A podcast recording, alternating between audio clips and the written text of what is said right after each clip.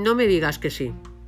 Para muchas personas decir que no es uno de los peores tormentos que le puede tocar vivir tanto en un entorno laboral como personal, hasta el punto de que muchas veces le resulta sencillamente imposible. Llega un jefe, un cliente, un compañero, con una petición que puede ser razonable o descabellada, y antes de que al cerebro le dé tiempo a procesarla, ya le hemos asegurado que lo haremos encantados y con una sonrisa en la boca.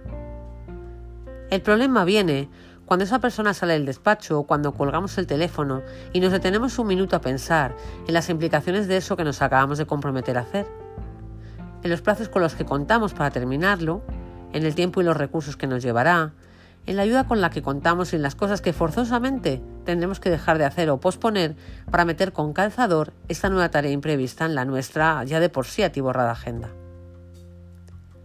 Y entonces maldecimos a partes iguales al jefe, al cliente o al compañero de turno por encargarnos semejante marrón y a nosotros mismos por aceptarlo.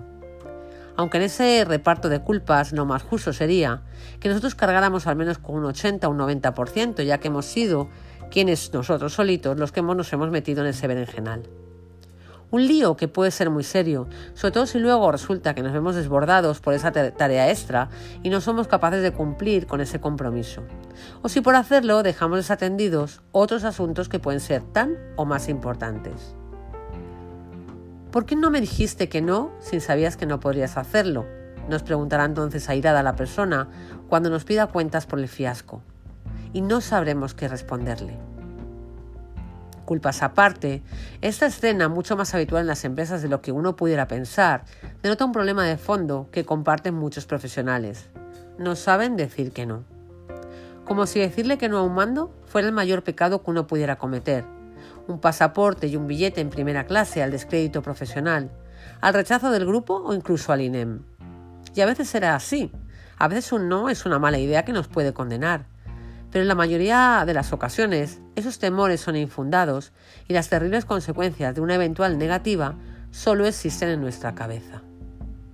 El problema es que hemos desarrollado un automatismo en nuestra cabeza. El sí sale disparado y somos incapaces de contenerlo. Debemos intentar para ese automatismo. En verdad, eh, que darle un no rotundo a una persona influyente en nuestro entorno cuesta trabajo, da vértigo. Pero si objetivamente lo que nos está pidiendo está fuera de nuestro alcance, no tendremos más remedio que hacerlo. Existen eh, maneras de enfocar esa negativa de un modo más suave.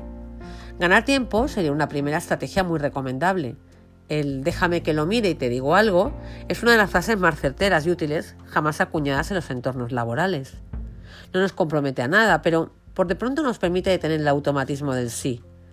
Ahora después podremos analizar fríamente si realmente estamos en disposición de hacer lo que nos piden y tomar una decisión que no sea solo emocional, sino que también contenga un soporte racional. Después podremos volver a esa persona y acceder a negarnos a sus pretensiones en función de ese análisis. Si es un no, tenemos que razonarlo y argumentarlo, porque un no rotundo, hostil y categórico no suele ser una buena idea. El mejor no suele ser el que adopta la forma de un sí, un sí negociado o con condiciones. Que la otra persona comprenda las implicaciones de que tú pliegues a sus deseos para que ella se pliegue a su vez a tus circunstancias. Lo haré cuando termine esa tarea prioritaria. O lo haré, pero no antes de dos semanas. O lo haré, pero solo esta parte.